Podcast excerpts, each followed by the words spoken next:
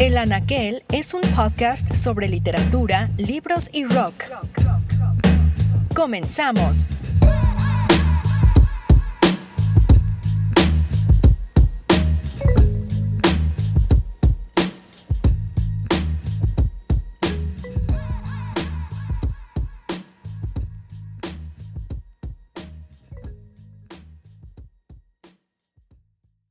Bienvenidos al último episodio de la tercera temporada del Anaquel. Estuvimos ausentes un tiempo y no será sorpresa saber que una parte de esto fue por la pandemia. La otra fue un libro que finalmente terminé de escribir y una mudanza. Dejé Dubai para regresar a Barcelona, desde donde ahora grabo este episodio del podcast. Hay mucho que comentar acerca del año 2020, pero quiero tomar un poco más de distancia para poder hacerlo como se debe. Dicho esto, deseo cerrar esta temporada con un escritor que desde hace mucho tiempo me obsesiona, Kimitake Hiraoka, escritor japonés mejor conocido como Yukio Mishima, que por cierto en noviembre de 2020 se cumplieron los primeros 50 años de su muerte. Empezamos con una canción de la banda Seppuku Pistols, una banda punk de la escena underground de Tokio y que se definen a sí mismos como los descendientes de los extintos lobos japoneses. Su música mezcla el carácter contestatario del punk con instrumentos tradicionales japoneses. El resultado o síntesis es una paradoja, pero como tal resulta una excelente obertura para el tema de hoy. Comenzamos.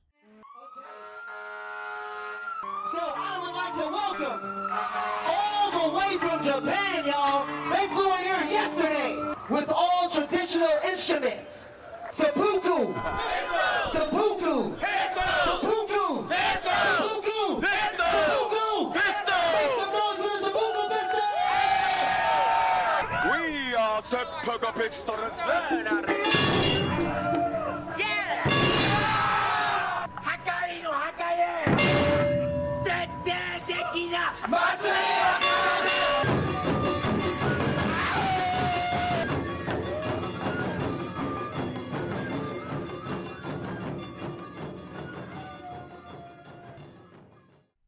El 25 de noviembre de 1970, Yukio Mishima se suicidó de forma dramática.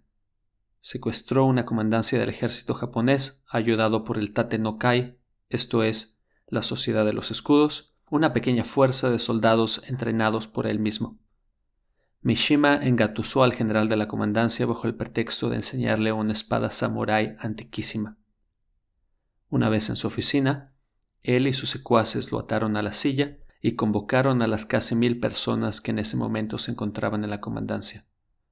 Unos días antes, Mishima había citado a dos periodistas en el mismo momento. Una vez congregadas las Fuerzas Armadas, dio un discurso. Hemos visto que, a causa de su obsesión por la prosperidad económica, el Japón de la posguerra ha renegado de sus propios orígenes, ha perdido el espíritu nacional, ha corrido hacia lo nuevo olvidando la tradición ha caído en una hipocresía utilitarista y ha precipitado su alma hacia un terrible vacío, dijo. La proclama buscaba empujar al Ejército de Defensa Nacional a recuperar su honor, esto es, dejar de estar al servicio de los Estados Unidos y volver a proteger la soberanía nacional. Por el otro lado, pretendía hacer una llamada de atención ante los efectos que la derrota en la Segunda Guerra Mundial había tenido en Japón. Entre otras cosas, el consumismo y la pérdida de los valores tradicionales de la sociedad. Nos rebelaremos juntos y juntos moriremos por el honor, gritó Mishima a las personas reunidas frente a él. Pero antes de morir, volveremos a darle a Japón su auténtico rostro. ¿Queréis tanto la vida como para sacrificar la existencia del espíritu? ¿Qué clase de ejército es este que no concibe valor más noble que la vida? Ahora nosotros les mostraremos la existencia de un valor más elevado que el respeto por la vida. Este valor no es la libertad, no es la democracia, es Japón. Las tropas lo abuchearon. La prensa, que televisaba el suceso, lo llamó terrorista o, en el mejor de los casos, reaccionario. Mishima terminaría su discurso y entraría en la misma sala en la que tenía al general secuestrado.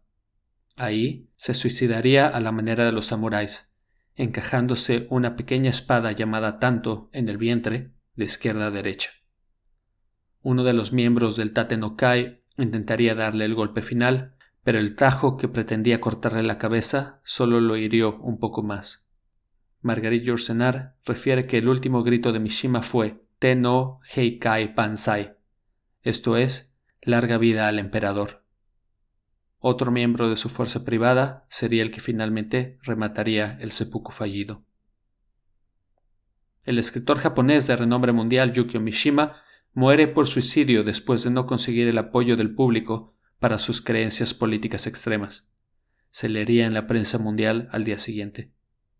El primer ministro de Japón calificaría el acto como una locura, pero fue todo menos eso. Su suicidio fue concebido bajo una lógica rigurosa e inevitable. Donald King, traductor al inglés y amigo de Mishima, escribió en 1971 un artículo para el New York Times en el que comenta Mishima estaba tan lleno de vida que incluso cuando el verano pasado me dijo que una vez que hubiera terminado su nueva novela, en la que había vertido toda su habilidad y experiencia, no le quedaría nada que hacer más que suicidarse. Me reí. Parecía absurdo que este hombre maravilloso no encontrara nuevos mundos por conquistar. Pero su suicidio era precisamente esa última conquista. Sin duda, de lo que queremos hablar hoy es de Mishima y su obra, pero su muerte resulta la clave para entenderla del todo. Su suicidio no fue el resultado de una caída, sino un ascenso doloroso a la cúspide de su arte. Hay que comenzar entonces por el final, porque es en su suicidio donde se concentran todas sus obsesiones. En el ensayo El Sol y el Acero, publicado dos años antes de su muerte, Mishima escribe Descubrí que los grandes abismos de la imaginación estaban en la muerte. Tal idea no debería sorprendernos. Sabemos, por sus primeros textos, que su imaginario infantil está plagado de imágenes de héroes muriendo y cierta idea que él llama lo trágico. También que leyó desde muy joven el Hagakure, un texto de un samurái convertido en monje que nos exhorta a morir cada mañana con el pensamiento. Que fue un niño enfermizo bajo el cuidado obsesivo de una abuela loca de ascendencia samurái, o, finalmente, que una experiencia en un jet de caza le brindaría la imagen de una serpiente gigante que se muerde la cola, revelación de que el espíritu y el cuerpo están unidos tan solo en la muerte. Todos estos eventos no son causas, sino acaso síntomas de un espíritu que, como diría Kawabata al respecto de Mishima, nace cada 300 años.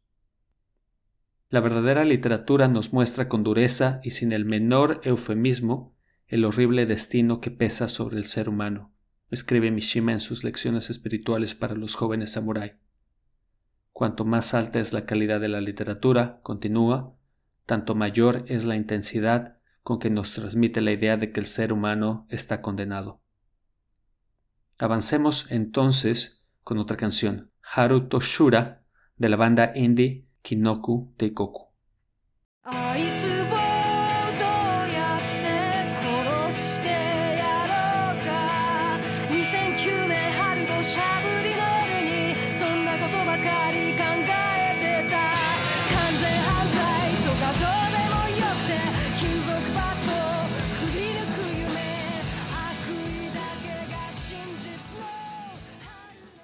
Mishima dejó tras de sí decenas de obras de teatro, más de 25 libros de cuentos y 34 novelas. Confesiones de una máscara es la segunda de ellas y es considerada como su primera gran obra. El libro narra el mundo interior de un chico que, desde muy temprana edad, se siente atraído por los hombres.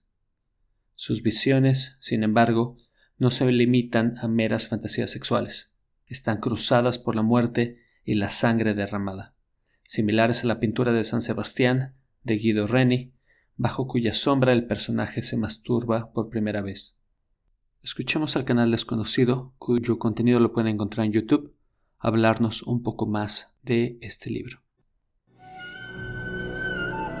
Confesiones de una máscara que pueden encontrar publicado en Alianza Editorial, por primera vez traducido desde el japonés por Rumi Sato y Carlos Rubio, no es sino la curiosa autobiografía del propio Mishima.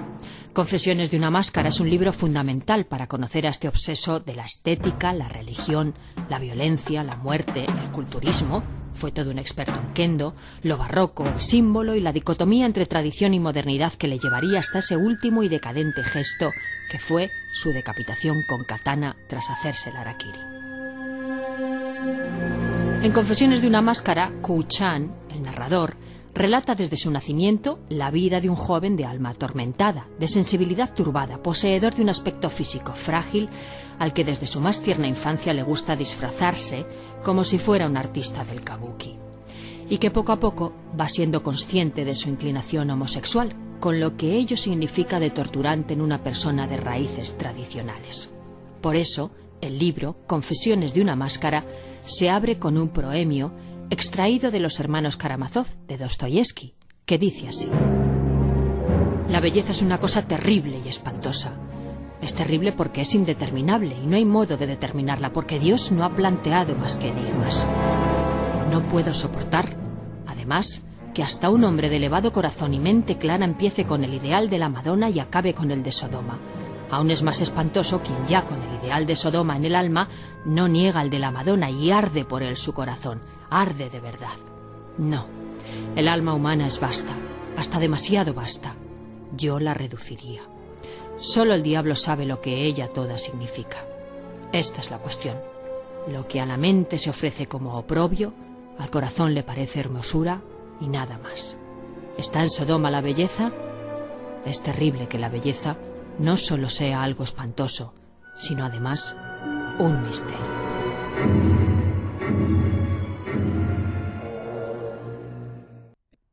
Comienzo de Confesiones de una Máscara, Mishima escribe: Las visiones de príncipes asesinados me acosaban obstinadamente.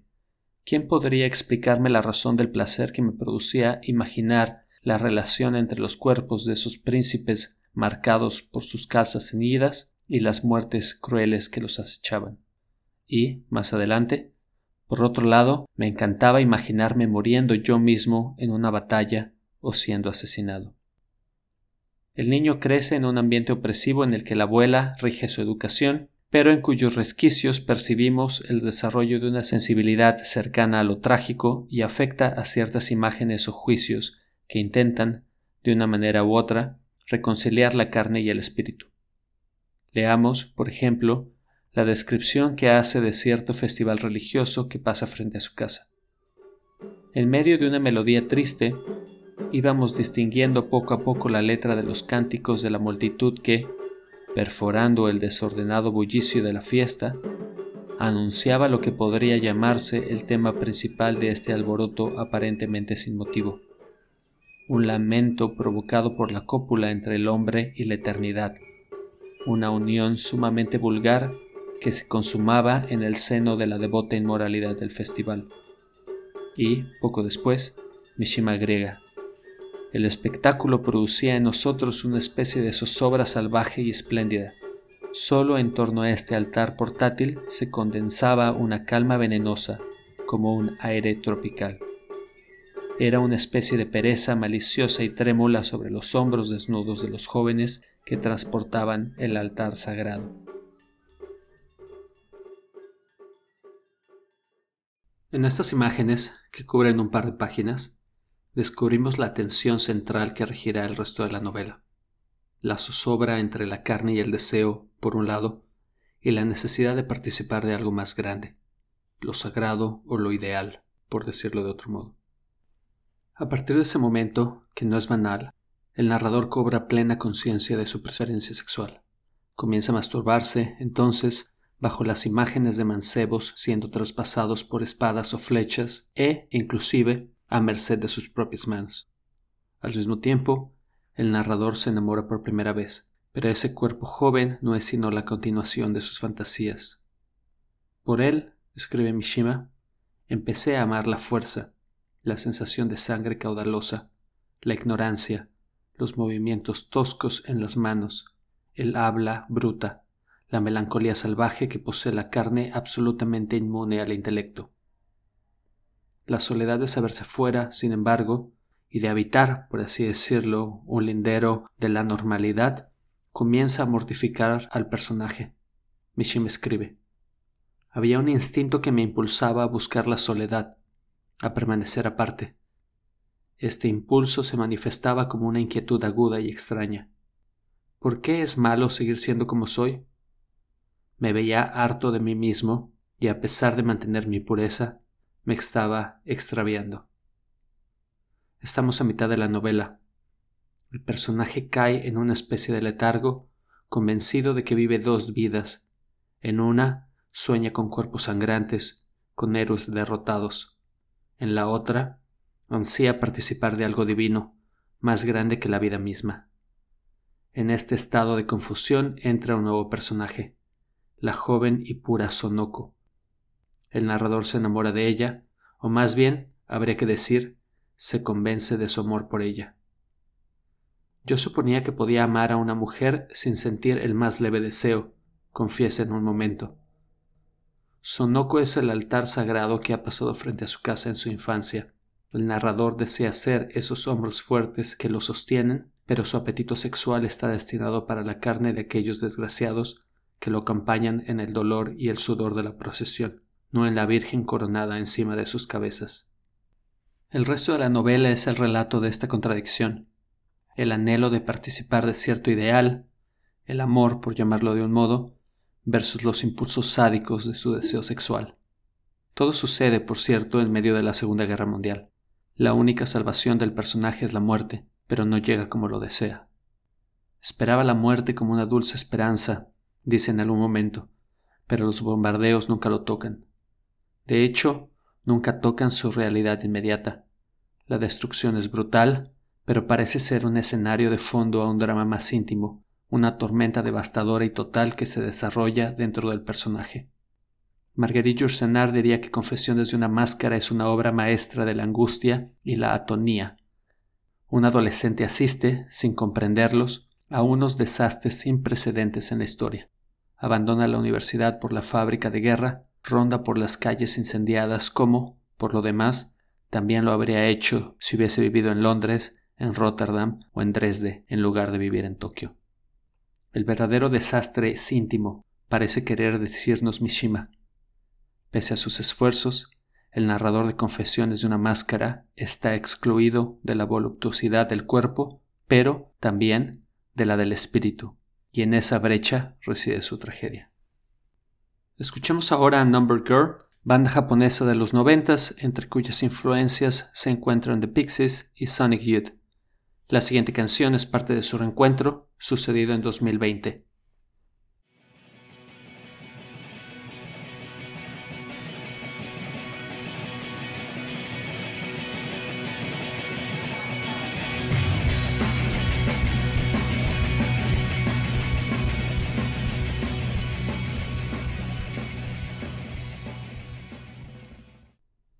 El Pabellón de Oro es la novela número 14 de Mishima y, me parece, una obra maestra destinada a perdurar, quizás por encima del objeto que la inspira. La novela comienza con un arranque magnífico.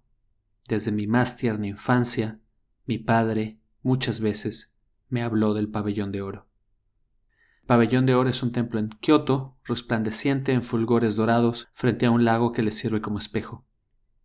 Mishima lo describe como una especie de Aleph, un barco en medio de un mar oscuro, el reflejo del sol sobre las olas, o, en pocas palabras, como la belleza pura. El narrador, Misoguchi, es feísimo y tartamudo. La conciencia de sus defectos han creado una pared entre él y el mundo. Se interesa desde pequeño por los tiranos y no tiene empacho en cultivar cierto orgullo que, eventualmente, lo conduce hacia la crueldad. De niño, sin embargo, su imaginación está capturada por la imagen del pabellón de oro, uno de los más antiguos, emblemáticos y hermosos templos budistas de todo Japón. No hay otra cosa que ocupe su mente que la maravilla del templo. A muy tierna edad sobreviene una desgracia en su pueblo.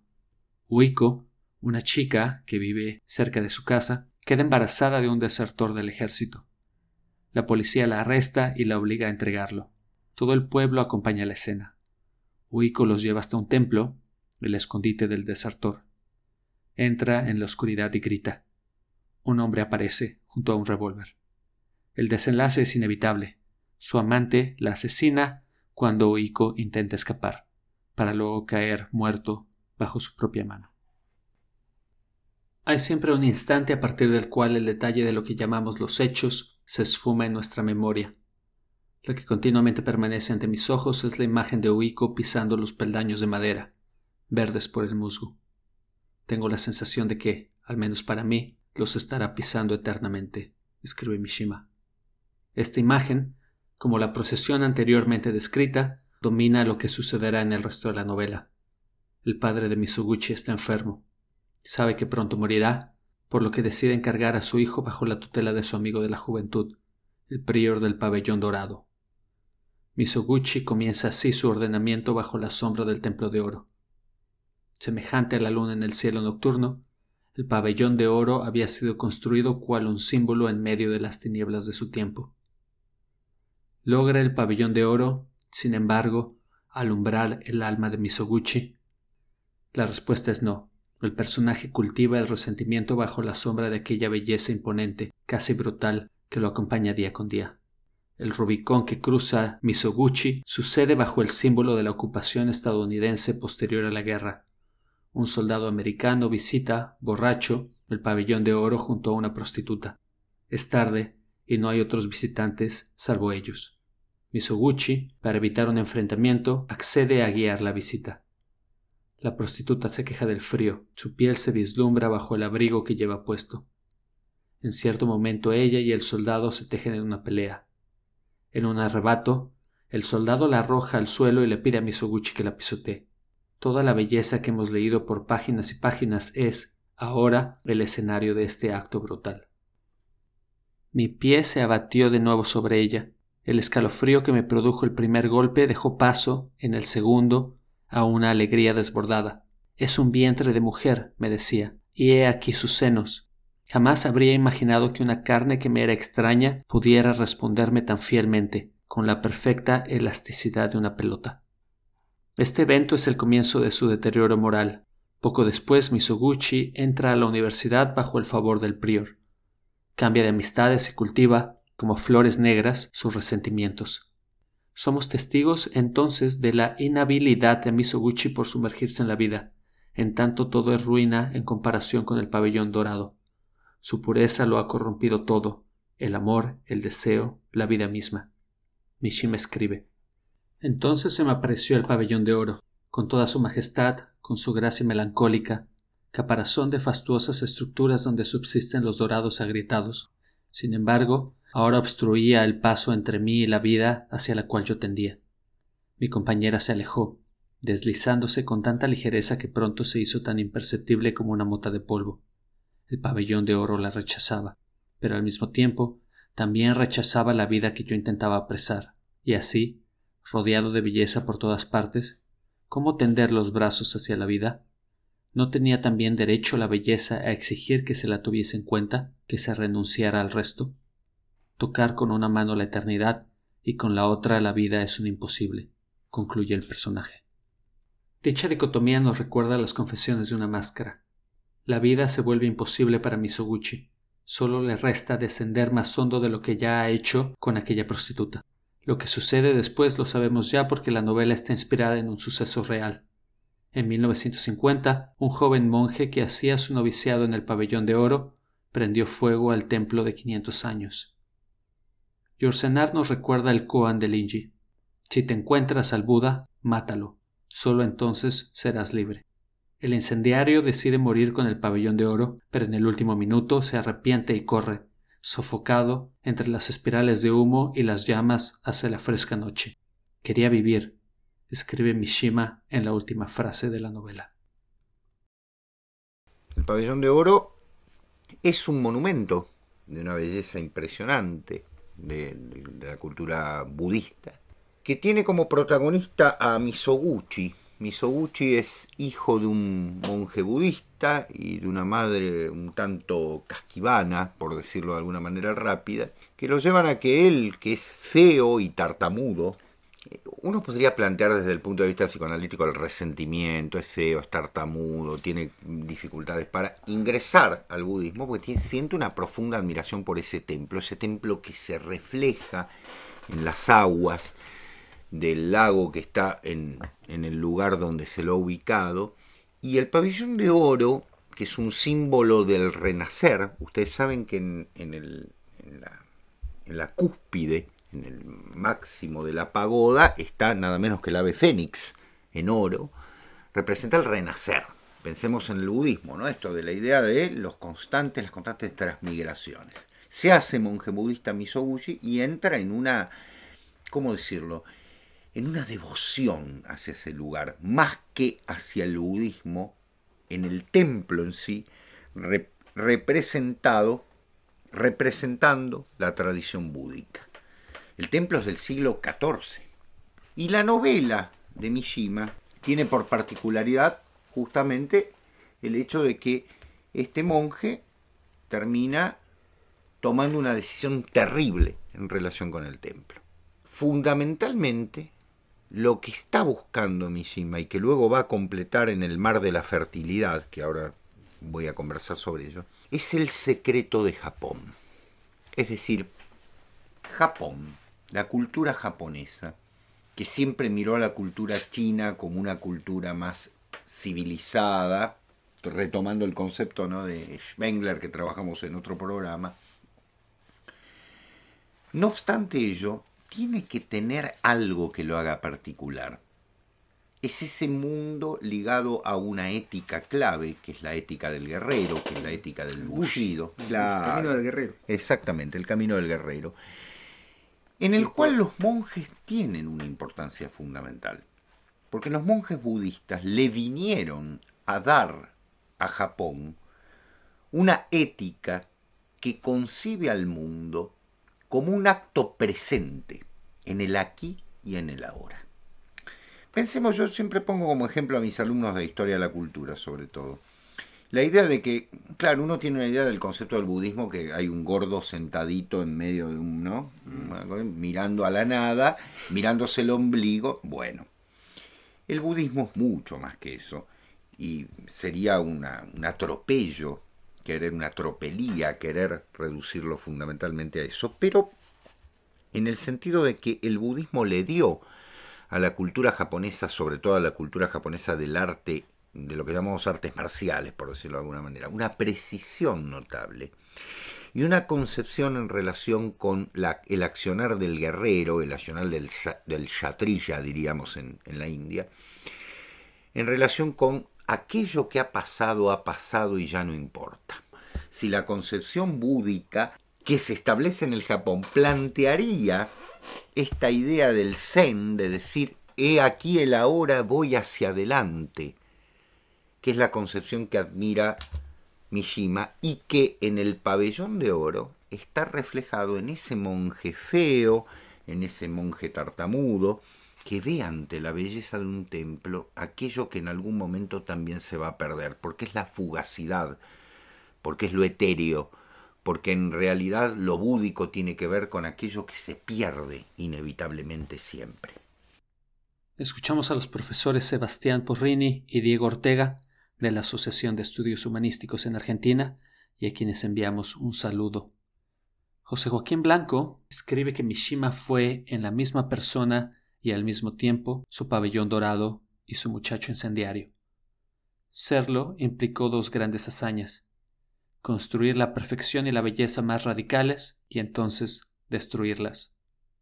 Cuando logres tu obra maestra, destrúyela, continúa José Joaquín. Cuando cumplas tus más radicales ambiciones, destruyelas. Cuando encuentres al Buda, mátalo. Solo entonces serás libre.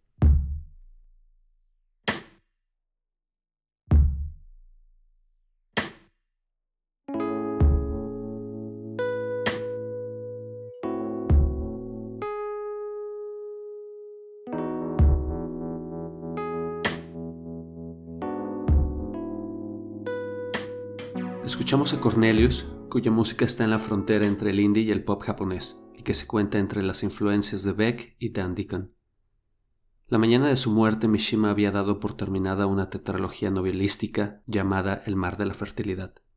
La historia está compuesta de cuatro novelas tituladas, por orden cronológico, Nieve de primavera, Caballos desbocados, El templo del alba y, por último, La corrupción de un ángel. Refiere a la ironía del título de la tetralogía. Demuestra, escribe, que aquel hombre tan violentamente vivo había puesto una distancia entre él y la vida.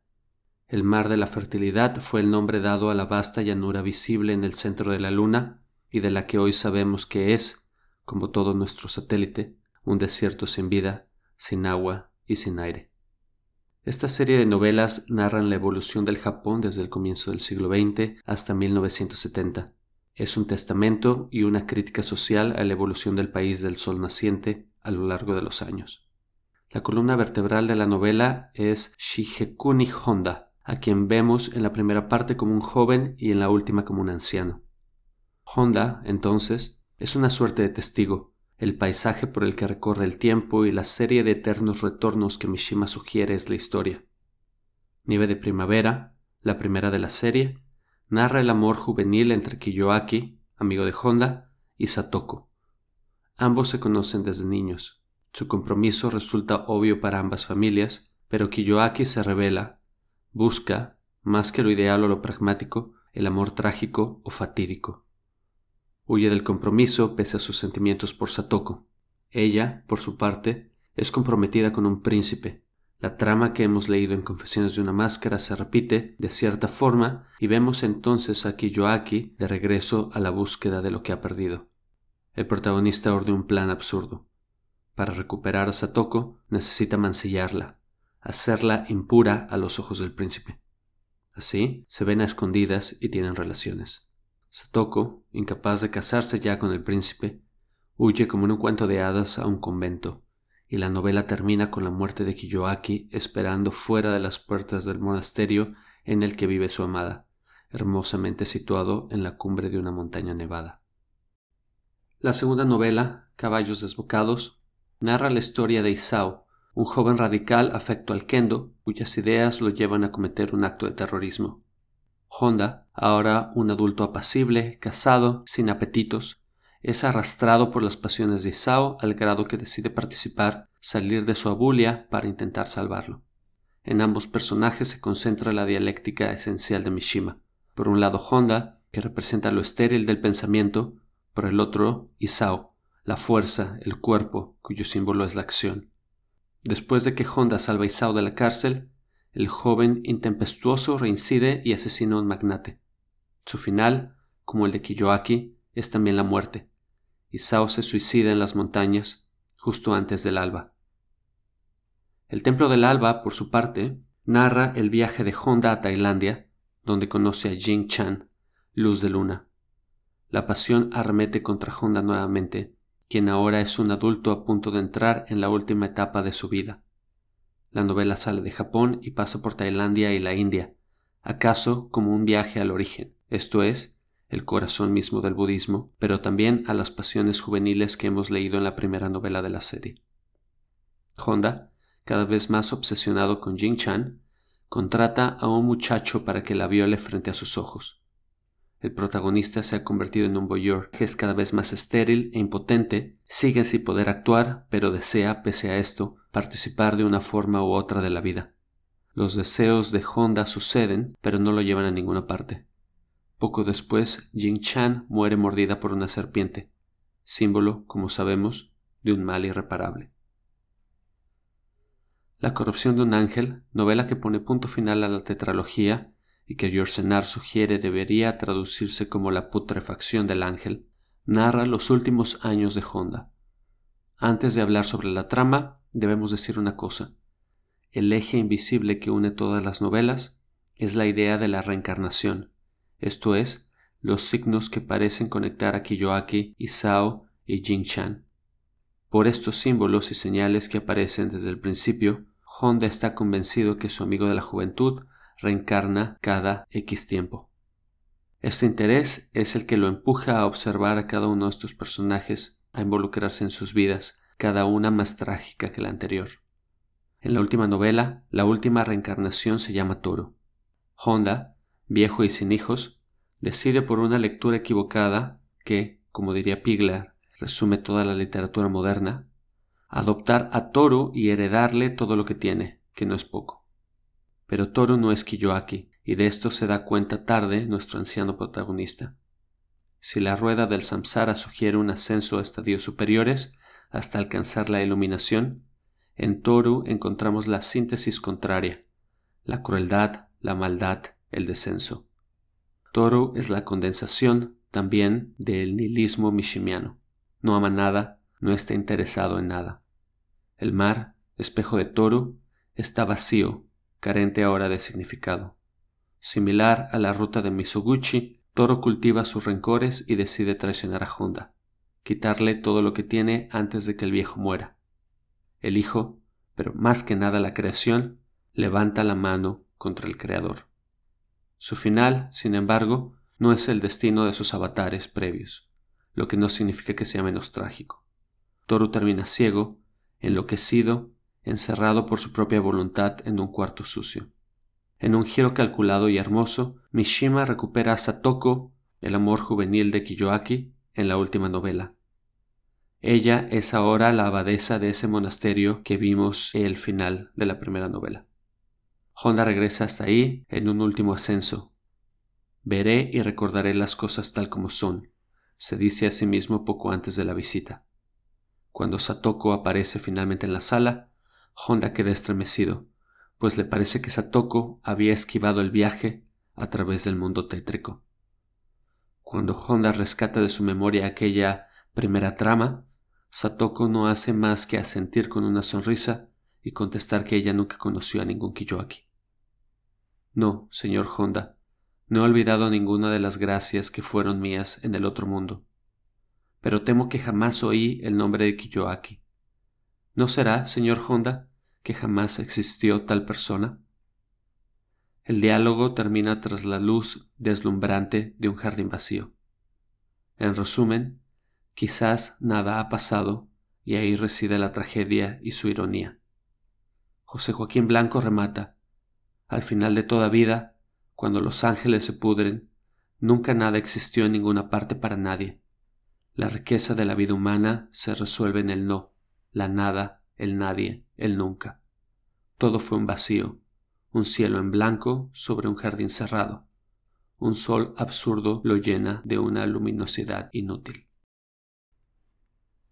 En El Sol y el Acero, Mishima escribe: Durante el periodo de posguerra, en el que todos los valores reconocidos perdieron su significado, yo pensaba a menudo que ahora, más que nunca, era el momento de revivir el viejo ideal japonés de combinar las letras y las artes marciales, el arte y la acción. Este esfuerzo de unir ambos extremos es el que lo lleva a la muerte, un acto, como explica uno de sus personajes, para afirmarse como persona. ¿Qué hay de inhumano en considerar al hombre con su corteza y su médula sin hacer distinción entre lo de afuera y lo de dentro? Ah, si tan solo se pudiera mostrar el anverso del espíritu y de la carne, darle la vuelta delicadamente como hacen los pétalos de la rosa y exponerlos al sol, a la brisa de la primavera, escribe Mishima en el pabellón de oro. Bajo esta idea tal vez habría que leer su suicidio. José Joaquín Blanco dice que hay snobs que admiran a Mishima por su espectacular autodestrucción, que no fue sin una desgracia. Lo importante, desde luego, son sus magníficas creaciones literarias. Esto es cierto, pero también lo es que para Mishima estas creaciones literarias terminaron marchitándose ante sus propios ojos. Quiero terminar con una nota de un ensayo titulado Mis últimos 25 años, en el que Mishima abandona su proselitismo para revelarnos, en un tono intimista, sus últimas decepciones. En estos 25 años los conocimientos solo me dieron infelicidad. Todas mis alegrías surgieron de otra fuente. Es verdad que continué escribiendo novelas, y también numerosas obras teatrales, pero para un autor acumular escritos equivale a acumular excrementos. La literatura no me ha ayudado en absoluto a ser más sabio, y ni siquiera a transformarme en un maravilloso idiota. No amo mucho la vida, a no ser que luchar continuamente contra los molinos de viento signifique amar la vida. En estos 25 años he perdido una por una todas mis esperanzas, y ahora que me parece haber llegado al final de mi viaje, estoy asombrado por el inmenso derroche de energía que he dedicado a esperanzas totalmente vacuas y vulgares. Si hubiese concentrado la misma energía en desesperar, tal vez habría obtenido algo más. Poco menos de cinco meses después, Mishima se suicidaría. No puede servir de ejemplo, dice de nuevo Blanco, ni de inspiración general si el lector busca ser feliz, pero puede, en todo caso, acercarnos al abismo, al vacío, y regresarnos de ahí como el fénix tras el fuego, ni más felices, ni más puros, ni más buenos, pero acaso un poco más profundos o intensos. Cerramos con Swallowtail de la banda nipona Lemon's Chair y cuya música podría considerarse una mezcla de post-rock y shoegaze. La próxima temporada comenzará pronto. En el Inter, cuídense y hasta la próxima.